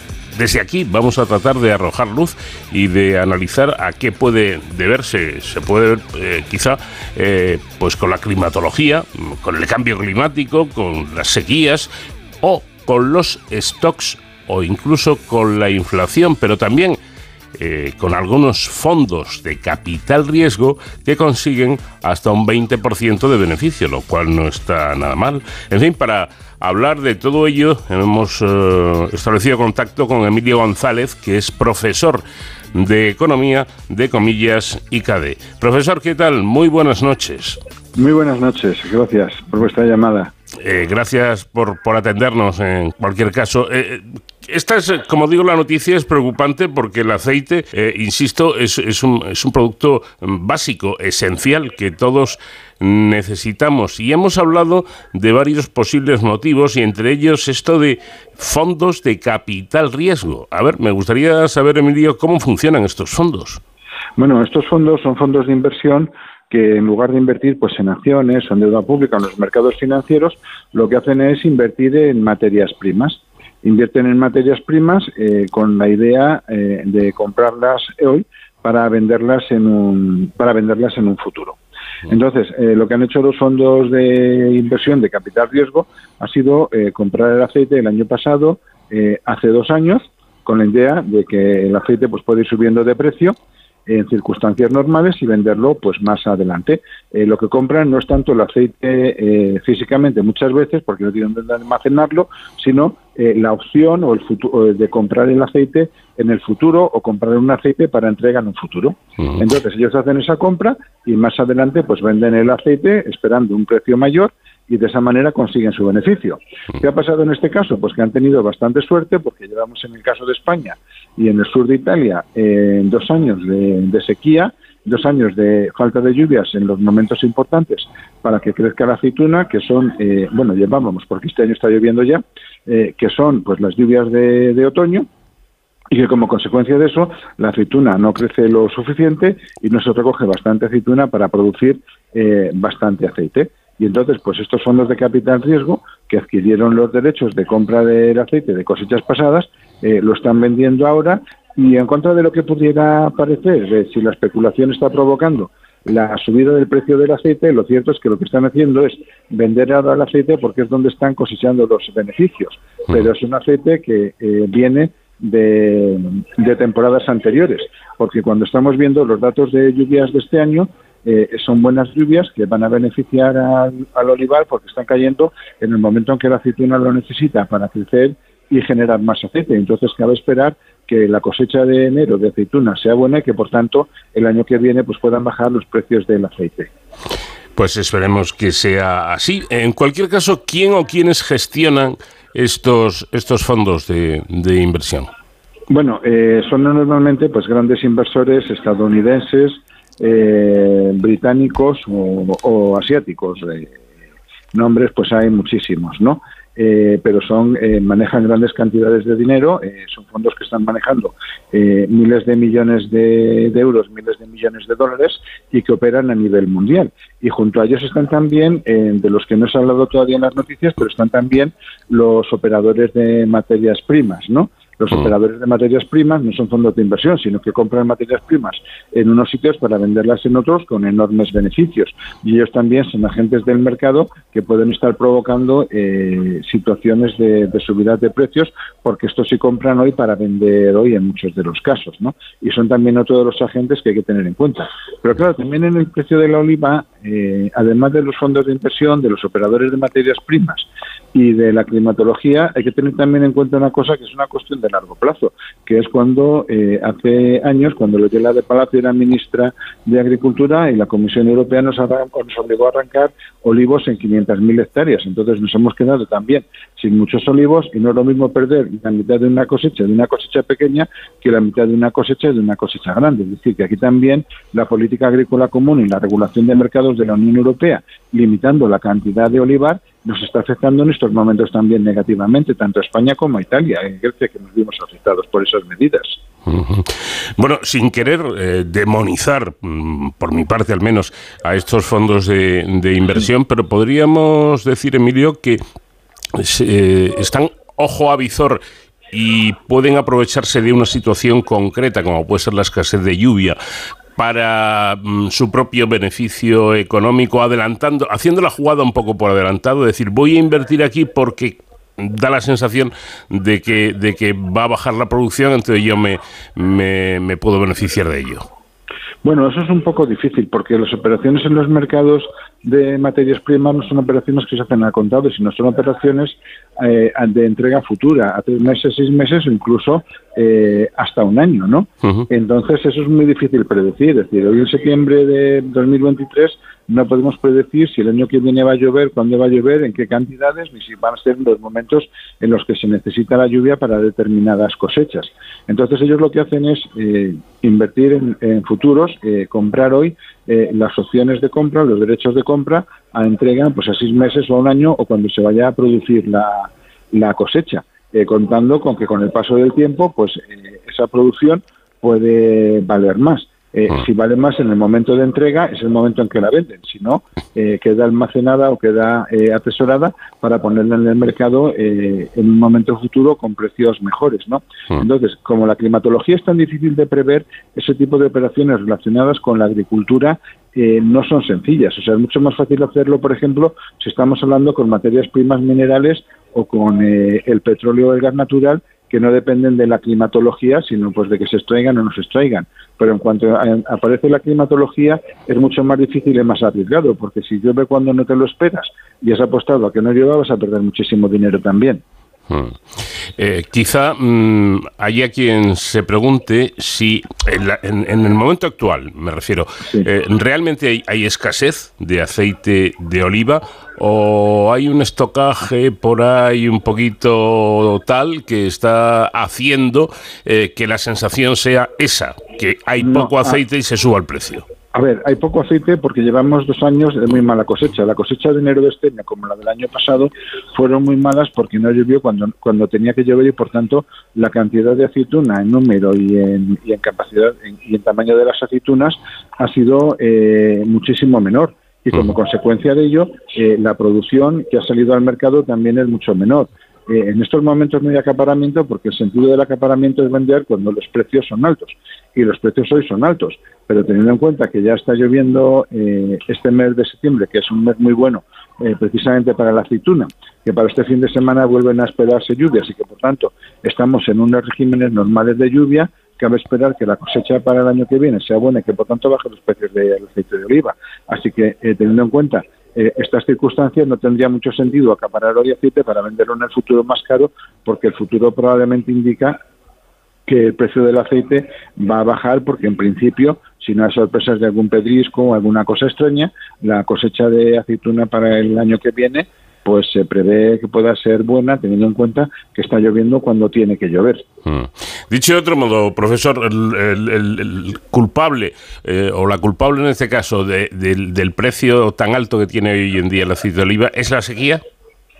Eh, básicamente es la sequía, pero vuelvo a insistir también, es la sequía y es el haber obligado a los países mediterráneos a reducir la superficie de cultivo de olivo porque la intervención de la política agrícola común decidió que no podía haber más olivo para que no bajaran los precios, en lugar de dejar que fuera el mercado que lo estableciera, sobre todo teniendo en cuenta que estamos en un mundo en el que la población mundial sigue creciendo, que el aceite de oliva es de los alimentos top ten de la dieta mediterránea y de la dieta más saludable del mundo eh, para muchas cosas que se vende cada vez más y que por tanto habría mercado para ello dentro y fuera de la Unión Europea. O sea que también este es un error de haber reducido la superficie de, olivar, porque insisto, no es lo mismo la mitad de una cosecha, cuando eh, perder la mitad de una cosecha cuando la cosecha es pequeña que perder la mitad de una cosecha cuando tenemos mucho más olivo y la cosecha es mayor.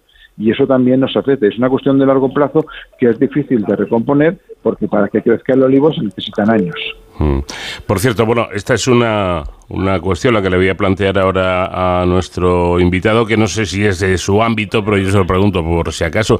Es que hay eh, digamos, como, como una cuestión paralela a, lo del precio y es que hay quien comenta, quien comenta, y esto me parece que de hacerse no estaría permitido, eh, se están mezclando aceites. Eh, a ver, eso, eso, eso no estaría permitido en primer lugar porque la normativa en relación con el etiquetado de la industria alimentaria es que el aceite tiene que ser, si dices que es aceite de oliva, tiene que ser 100% aceite de oliva. En cuanto lo mezclas con orujo de aceite de oliva, lo tienes que advertir también en el etiquetado para que la gente sepa lo que compra, pero si además lo estamos mezclando con aceites de otros orígenes, como puede ser el girasol o como puede ser la soja o como puede ser la colza, lo que estamos haciendo es desnaturalizarlo y eso, por tanto, es una falsedad y un fraude que debe de ser perseguido. Mm. Eh, hay quien puede también preguntarse si todo esto de lo que estamos hablando nos puede llevar a una conclusión y es a una pregunta. Eh, ¿Sería ético obtener o es ético obtener beneficios con algo tan esencial como la alimentación y sobre todo con, los productos básicos, como digo, no hablo del marisco, por ejemplo, no, estoy hablando del aceite. Bueno, a ver, eh, la pregunta es cuáles son los beneficios de las empresas eh, que producen aceite, de las almazaras, ¿no? Porque tienen un coste. Y lo que hacen los fondos de inversión cuando están invirtiendo en ello es, eh, tú me lo vas a vender, que yo después lo voy a vender en aquellos mercados me puedas tener un mejor precio porque esté faltando eh, producción. Porque vuelvo a insistir, esto no son metales, es que yo puedo ir a acaparar oro para venderlo dentro de cinco o de 10 años, mm. eh, pero lo que no puedo hacer es acaparar aceite pensando que la cosecha de mañana va a ser mala, porque al final estamos hablando de un producto biológico que con el tiempo también puede desnaturalizarse, ¿no? Entonces, ese tipo de especulación eh, aquí no tiene tanto margen, tiene corto plazo. Pero claro, como ahora están los precios altos, precisamente ese aceite que habían comprado y en el que habían invertido eh, los grandes fondos de inversión y los intermediarios de materias primas como Cargill, etcétera, eh, lo están poniendo en estos momentos en el mercado, evitando que las subidas sean mayores. Entonces, eh, ética o no, eh, lo cierto es que con este tipo de actuaciones están impidiendo que el aceite sea más caro, con los problemas que eso puede llevar a las economías domésticas, a la calidad de la, de la alimentación, etcétera. Bueno, y volviendo a una cuestión que comentaba antes Emilio y que me parece, mm, si no fundamental, por lo menos muy, muy importante, y es eh, esa decisión que se tomó en su momento de obligar eh, a, los, eh, a los agricultores a arrancar bastantes olivas, bueno, porque parece ser que, que había un exceso. ¿Quién toma esas decisiones y en base a qué? Bueno, esas decisiones las toma la Comisión Europea sobre los cálculos que hacen de la producción que es necesaria para poder mantener unos precios mínimos para los productores y garantizarles pues unos ingresos que les permitan invertir en las explotaciones, pagar unos salarios dignos y mantener un nivel de vida digno en el medio rural. El problema está en que cuando se hacen esos cálculos no se tiene en cuenta eh, que la climatología es variable, que puede haber años de buenas cosechas, años de malas cosechas y que los periodos de sequía no son algo nuevo, es que los periodos de sequía los hemos conocido eh, históricamente y no son que se den un año, sino que se dan toda una serie de años. Entonces, cuando estamos en un mundo en el que tenemos una población mundial cada vez mayor y que gracias a la globalización y al desarrollo que van teniendo los países emergentes de Asia, de África, etcétera, van mejorando la calidad de la alimentación y la cantidad de la alimentación, eh, haber obligado a los países mediterráneos a arrancar el olivo para que no se hundieran los precios en el mercado comunitario en lugar de promover la exportación del aceite de oliva al resto del mundo, pues la verdad es que ha sido una decisión lamentable, que son los problemas que plantea eh, la planificación y dedicarse a hacer un poco estos números sin tener en cuenta que de vez en cuando surgen los cisnes negros como nos está pasando ahora. Claro, lo que llama la atención, Emilio, es que eh, una decisión tan drástica, tan seria, eh, tan comprometida como la que se tomó en su momento de destruir parte del olivar mediterráneo, eh, pues hombre, me imagino que hay expertos, ¿no? Es que me equivoqué yo, que no tengo nada que ver. Bueno, pero es que detrás de ello estaba también el tema de, como, la política agrícola común concede ayudas a las explotaciones agrarias, si yo reduzco eh, la superficie de olivo, reduzco también las ayudas, el dinero que ponen los países como soporte de la política agrícola común. Entonces también había una reducción eh, del presupuesto, el dinero que gasta la Unión Europea en agricultura. Y eso también fue parte del motivo, ¿no? Pero se, se ve que ha sido un error. Y aunque tengamos técnicos, pues los técnicos se pueden equivocar y quienes toman este tipo de decisiones, que son más políticas que técnicas, también se pueden equivocar, como ha sido así.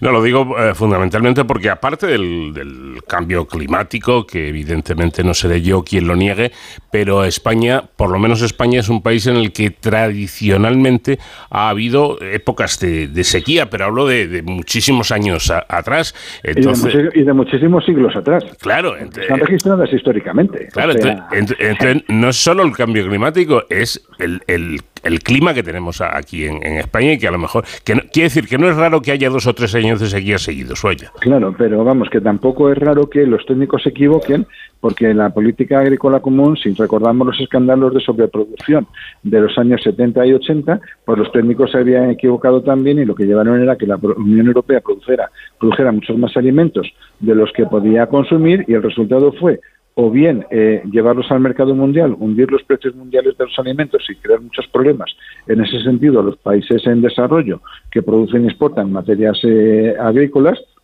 o directamente por los escándalos que había de acabar tirando los alimentos al mar. Bueno, y a toro pasado ya, eh, ¿qué se puede hacer? ¿Qué, qué, qué hemos aprendido de esto? Bueno, lo que hemos aprendido es que primero, cuando estemos hablando de excesos de producción en la Unión Europea, hay que pensar que en un mundo que se va acercando a los 9.000 millones de habitantes en 2050, hay que dar de comer a toda esa gente y que, por tanto, producir alimentos puede ser una buena eh, oportunidad y que, por tanto, no hay que limitar eh, la producción, sino lo que hay que hacer, la política agrícola común, reorientarla, en primer lugar, a la producción para la exportación de alimentos y no solamente para la autosuficiencia eh, europea. Y en ese sentido, en lugar de tomar decisiones equivocadas como arrancar el olivar, pues más bien promover eh, otro tipo de actuaciones que puedan ayudar también pues a, llenar la España vaciada, eh, a mejorar el nivel de renta, a generar empleo entre personas con menos cualificaciones laborales y bueno, pues abrir también un papel a quienes compran cuando está barato para vender cuando se dan situaciones de, este tipo, eh, entendiendo que quienes, quienes pueden ser los que compran y venden y a quién le compran y a quién le venden. Pues me quedo con esto último que, ha dicho nuestro invitado de hoy. La España vaciada. Me da a mí la sensación, y, con esto acabo, Emilio, de que lo, de, lo del problema de la España eh, vaciada eh, e, es algo más que una cuestión romántica. ¿no? Eh, tras eso, hay también una cuestión económica que quizá no se está teniendo demasiado en cuenta. Efectivamente, porque claro, cuando los pueblos y las villas del interior eh, van perdiendo población, las oportunidades de generar eh, beneficios, empresas que se puedan instalar allí, van siendo menores. Entonces eso obliga también a la gente joven a marcharse a los centros de población eh, mayores donde surgen de verdad esas oportunidades y entonces estamos en un proceso, una espiral que autoalimenta precisamente eh, todo este proceso de despoblación. Y entonces, ¿qué vemos en España? Pues que la gente tiende a concentrarse en los grandes núcleos de población del interior, como Madrid o como Zaragoza o como Sevilla, o en las costas, y entonces se nos va vaciando, y a medida que se van vaciando, hay menos oportunidades de que las empresas puedan operar, y entonces la gente se sigue marchando y seguimos alimentando el problema. Pues esperemos que mm, todo cambie en este sentido, que, llueva, eh, que es necesario evidentemente, eh, que, se vaya solucionando esto de la España vaciada eh, para, que, para que esto no vuelva a suceder, sobre todo, repito, en alimentos indispensables de primera necesidad, como en el caso del aceite de oliva, que hoy por hoy está entre los 9-10 euros el litro aproximadamente y se ha convertido casi en un artículo de lujo. Emilio González, profesor de Economía de Comillas y CADE, Muchísimas gracias por habernos atendido. Un fuerte abrazo. Igualmente a vosotros, gracias. I've heard people say that too much of anything is not good for you, baby. Nuestro tiempo termina, hasta aquí llegamos, pero prometemos que la próxima semana aquí estaremos en una nueva edición de este programa diferente para gente curiosa que se llama De Cero al Infinito. El comandante Nacho García estuvo en la realización técnica, les habló, encantado como siempre, Paco de León. Adiós.